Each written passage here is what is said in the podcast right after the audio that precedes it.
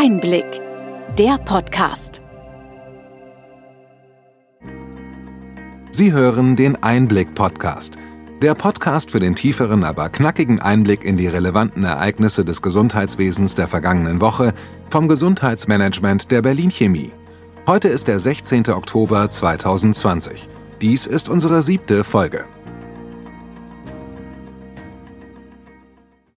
Welche Themen stehen diese Woche im Mittelpunkt? Wir sprechen wieder über Digitalisierung, über digitale Gesundheitsanwendungen, die digitale Krankenakte von Apple und die Corona-Warn-App. Außerdem geht es um die Zukunft der Apotheken sowie die Arzneimittelversorgung. Und zum Abschluss sprechen wir über die Ärzte und das Impfen. Wir starten mit dem Thema digitale Gesundheitsanwendungen. In welchen Bereich blicken wir heute? Wir schauen auf die mentale Gesundheit, denn hier erwartet man viel von den DIGA. Bei einem Webinar mit Experten dazu wurde die Möglichkeit, digitale Therapien verordnen zu können, begrüßt. Es ist nicht überraschend, dass unter den ersten beiden DIGA eine zur Behandlung von Angststörungen ist. Ein Referent zitierte eine Studie des Zentralinstituts für seelische Gesundheit. Danach kommt das Thema digitale Anwendungen bei jungen Menschen gut an, aber auch Ältere sind aufgeschlossen. Die Berufsgruppe der Psychotherapeuten möchte ihre Patientinnen und Patienten mit den Anwendungen nicht allein lassen, sondern sie in bestehende Therapieansätze einbauen. Bei vielen digitalen Anwendungen drängen ja insbesondere die bekannten amerikanischen Anbieter in den europäischen Markt. Nun hat Apple angekündigt, auch seine digitale Krankenakte in Großbritannien einzuführen. Wird daraus eine ernstzunehmende Konkurrenz für die elektronische Patientenakte der Krankenkassen? Das ist noch schwer zu sagen. Die elektronischen Patientenakten der Krankenkassen sind über die Telematikinfrastruktur mit allen am Versorgungsprozess Beteiligten verbunden, so dass die offiziellen Dokumente einer Behandlung wie Arztbriefe und Laborbefunde relativ leicht in die Akte kommen können. Jedenfalls soll es so sein, dass der Arzt keinen zusätzlichen Aufwand damit hat. Bisher bieten Systeme wie das von Apple nur die Möglichkeit, sie außerhalb der Arztsoftware zu bedienen, was mehr Aufwand bedeutet. In Großbritannien arbeitet Apple mit dem Innovationslabor des britischen Gesundheitssystems zusammen. Dabei könnte durchaus auch eine Akte herauskommen, die ähnlich funktioniert wie in Deutschland angedacht. Um das einzuschätzen, ist es aber noch zu früh. Schauen wir in der Zwischenzeit auf eine der hierzulande meist diskutierten Apps im Gesundheitsbereich, die Corona-Warn-App. Es gab neue Zahlen zur Nutzung. Es ist schon länger bekannt, dass die App mehr als 19 Millionen Mal heruntergeladen wurde. Flächendeckend eingesetzt wird sie aber noch nicht. Das Robert Koch Institut legte nun Zahlen vor, die den Nutzen der App untermauern. Knapp zwei Drittel derjenigen, die ein positives Testergebnis hatten, gaben diese Info an ihre Kontakte weiter. Das waren immerhin über 4000 Warnungen, die es ohne die App nicht gegeben hätte. Professor Lothar Wieler, Präsident des RKI, nennt sie daher nicht perfekt, aber sie habe einen Nutzen. Was ist eigentlich mit denen, die die Warn-App nicht nutzen können? Wer kein Smartphone hat oder eines, das zu alt ist, ist ja derzeit ausgeschlossen. Da will die Bundesregierung nun für Alternativen sorgen. Das Gesundheitsministerium prüft derzeit Konzepte, die auch mit anderen Endgeräten als Smartphones funktionieren. Denkbar sind etwa Schlüsselanhänger oder Armbänder. In Sachsen wird zum Beispiel an einem sogenannten Corona-Warn-Buzzer gearbeitet. Das Gerät soll im Prinzip wie die App funktionieren, nur ohne Smartphone. Der Buzzer registriert via Bluetooth Smartphones mit der App und andere Warnbuzzer, wenn die beiden Geräte eine bestimmte Zeit in großer Nähe waren. Meldet ein registrierter Kontakt später eine Corona-Infektion, erhalten diejenigen einen Warnhinweis, die im kritischen Zeitraum in der Nähe registriert wurden. Dafür braucht es Bluetooth und ein Display für die Information. Das können auch Buzzer oder Armbänder, nicht nur Smartphones. Es wäre jedenfalls zu begrüßen, wenn noch mehr Menschen diese Kontaktwarnung nutzen könnten. Dann könnte auch die Nachverfolgung digitaler werden.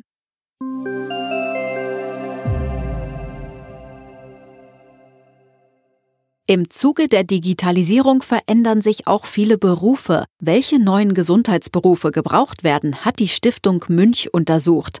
Was ist dabei herausgekommen? Die Stiftung Münch sieht in der Zukunft drei neue Gesundheitsberufe mit digitalem Schwerpunkt. Zum einen eine Fachkraft für digitale Gesundheit, ein patientennaher Beruf. Die Fachkraft leistet klassische analoge Hilfe und führt bei Bedarf die Patientinnen und Patienten an digitale Technologien heran. Ein relevanter Teil der Arbeit wird die Pflege der Gesundheitsdaten und der elektronischen Patientenakte sein. Der zweite neue Beruf ist der Prozessmanager für digitale Gesundheit. Er gestaltet medizinische oder pflegerische Abläufe mit Hilfe von digitalen Gesundheitstechnologien neu. Dabei arbeitet er mit den verschiedenen Berufsgruppen des Gesundheitswesens zusammen. Und zu guter Letzt der Systemarchitekt für digitale Gesundheit. Das ist ein Change Manager, der die digitale Transformation seiner Einrichtung gestaltet. Dazu braucht er sowohl medizinisches als auch technologisches Wissen und jahrelange Erfahrung im Gesundheitssystem. Und wie können diese Berufsbilder Realität werden? Dazu fordern die Mitglieder der Reformkommission eine Strategie für digitale Gesundheit und geeignete Rahmenbedingungen in den Bildungsinstitutionen. Diese müssen in der Lage sein, zeitnah innovative Abschlüsse und Lehrpläne zu entwickeln und umzusetzen. Auch die Bildungseinrichtungen müssen agiler werden, sich also auch der digitalen Transformation stellen.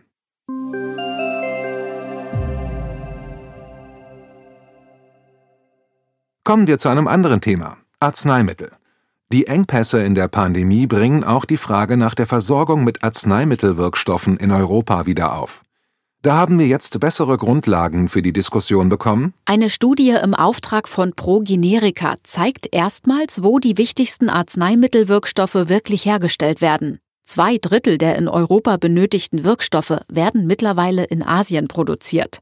Innerhalb der letzten 20 Jahre hat sich das Verhältnis der Produktion zwischen Europa und Asien umgekehrt. Europa hat heute nur noch eine relativ schwache Position auf dem Weltmarkt. Hier werden nur noch Nischenprodukte mit besonderen Qualitätsanforderungen in kleinen Mengen produziert. An der Spitze der europäischen Produktion liegen Italien, Spanien und Deutschland. Insgesamt dominiert Indien den Weltmarkt. Angesichts dieser Fakten scheint ein Zurückholen der Produktion oder gar eine Abgrenzung vom Weltmarkt eine Herausforderung zu sein. Die Sicherheit der Versorgung wird auf anderen Wegen hergestellt werden müssen. Vielleicht werden dabei digitale Instrumente irgendwann helfen, denn auch vor der Wirkstoffproduktion wird der digitale Wandel nicht Halt machen.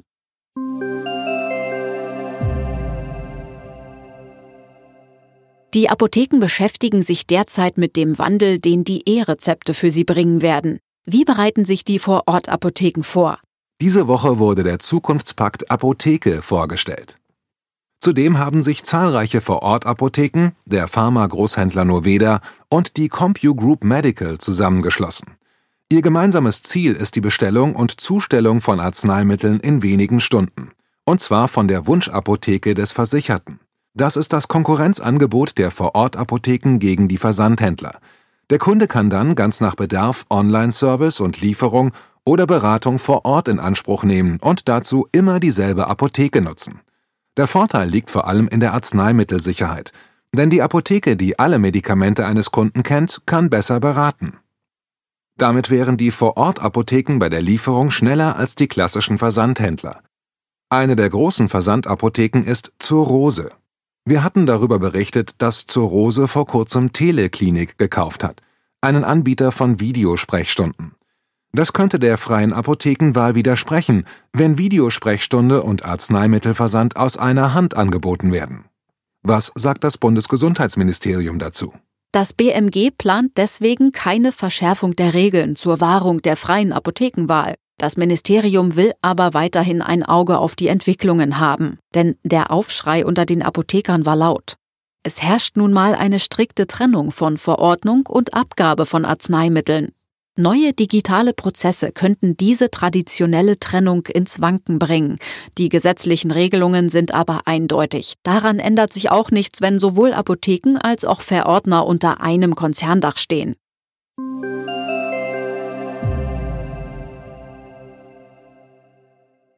Kommen wir zum Abschluss noch zum Thema Impfen. Vor kurzem war der Impfgipfel. Welches Thema war dort besonders spannend? Der Impfgipfel ist eine Veranstaltung des Tagesspiegel. Es ging vor allem um die Frage, wie die Impfrate für alle wichtigen Impfungen verbessert werden kann. Dabei hoben die Teilnehmer die Rolle der Ärzte besonders hervor. Der Vorsitzende der Ständigen Impfkommission, der Virologe Professor Thomas Mertens, nannte die Ärzte das Hauptproblem bei der Durchimpfungsrate. Nur wenn die Patienten in den Praxen umfassend über den Nutzen aufgeklärt würden, könne sich die Rate verbessern. Der Vorstandsvorsitzende des Weltärzteverbundes, Professor Frank Ulrich Montgomery, beklagte, dass impfskeptische Ärzte sogar von wichtigen Impfungen abrieten. Das blieb aus der Ärzteschaft bestimmt nicht unwidersprochen.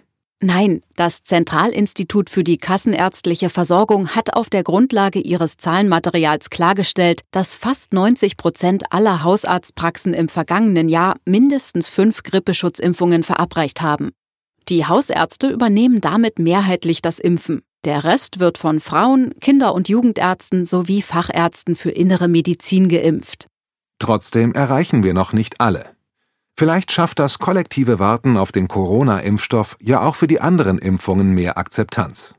Gesundheitsminister Spahn sagte diese Woche, nachdem er selbst die Grippeschutzimpfung erhalten hatte, er wäre glücklich, wenn der Grippeimpfstoff dieses Jahr ausginge.